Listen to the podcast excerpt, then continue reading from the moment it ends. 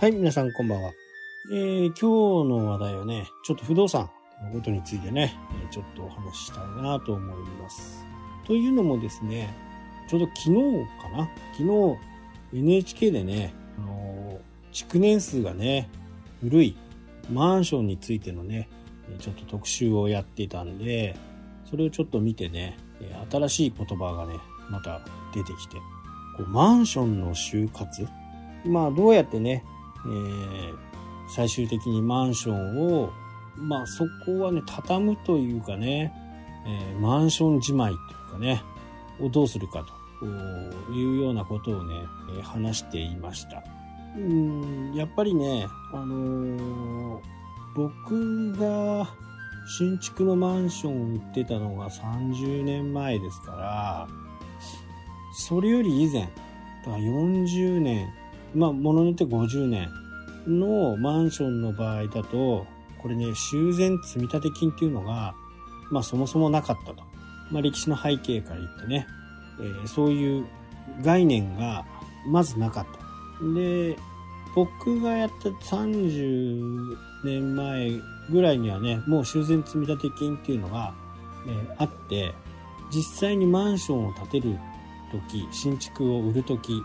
に、その修繕計画をね、あの、出すんですよ。えー、管理会社っていうところね、委託をされてるところが、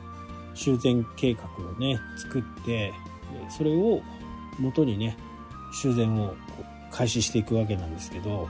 まあ買う時ってね、やっぱりもう、まあ、買いたい時か住みたい時でもありますから、なかなかそこまでこう気が向かない。まあ30年前はね、結構売れてたんで、かつね、1年ぐらい前ぐらいからね、もう販売して、建築をして、そこで入居という形になるんですけど、まあ日本の場合は、この、まあ青田売りっていうね、まだ建ってもいないところ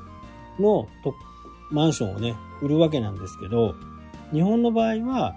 入居してからね、ローンが始まるという形ですね。えー、検査済証っていうのが出ないと、マンションのね、全体の検査が済まないと、融資をね、スタートしないという制度にもなってるんで、これがやっぱり中国の場合ね、今問題になってますけど、もう青田売りの状態、その状態で支払いが発生すると。まあそんなことからね、問題が中国の場合、こう大きくなってるのかなと。まあ住んでもないところのね、ローンをどんどん払っていくわけですから、で、途中で頓挫したとかね、えー、いう風になっているという状況なんで、まあ入居者も起こりますよね。まあそれはもうしょうがない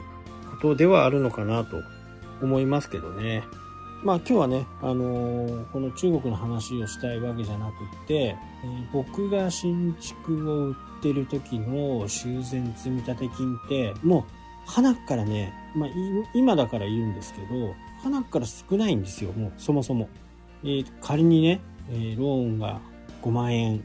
管理費が1万円、修繕積立金が1万円とかね、いう風になると、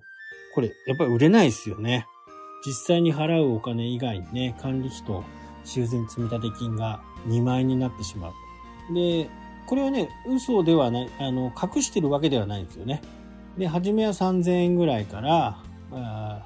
3年後、5年後、10年後っていう形でね、修繕積立金の金額が上がっていくような修繕計画なんですよ。もちろん、新築当初はね、修繕がかからないですから、まあそれはそれでね、説明はつくのかなというふうには思いますけど、ただ、マンションとなると、外壁を直す、まあ外壁を直すっていうのはね、本当にもう相当後からになりますけど、まず大きくなってくるのが、屋上のね、防水。これが多分15年とかね、えー、20年ぐらい。まあ、ぐらいは持つのかな。で、それが本当に大きな、一番最初のところじゃないかなと。まあ、今手元に資料があるわけじゃないんで、なんとも言えませんけど。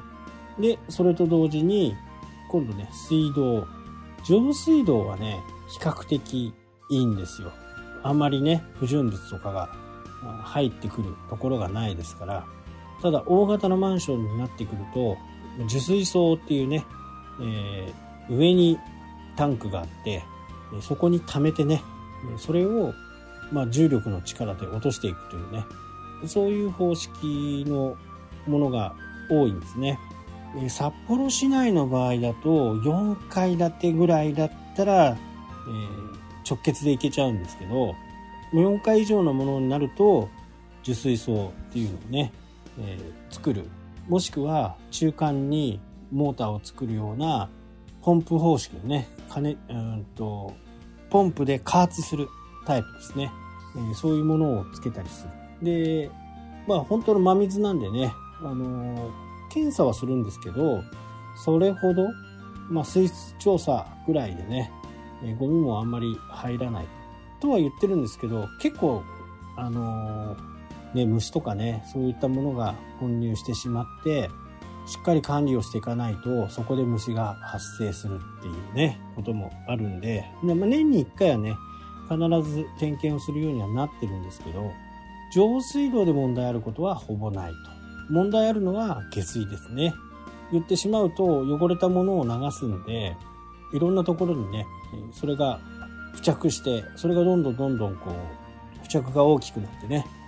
清掃という形になる。で、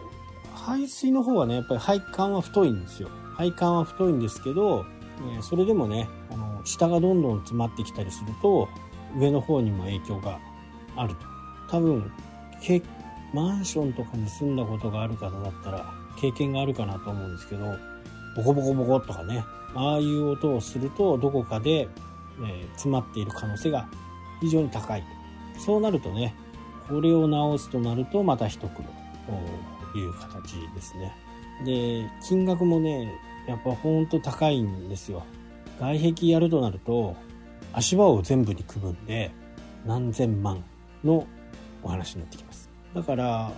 3000円ぐらいね、1個あたり3000円ぐらいの修繕積立金だと何もできないんですよね。だから、やっぱりね、1万円、2万円ぐらい。やっぱり管理会社がしっかりしてたり、入居者の意識がしっかりしてるところは結構今高いですよね。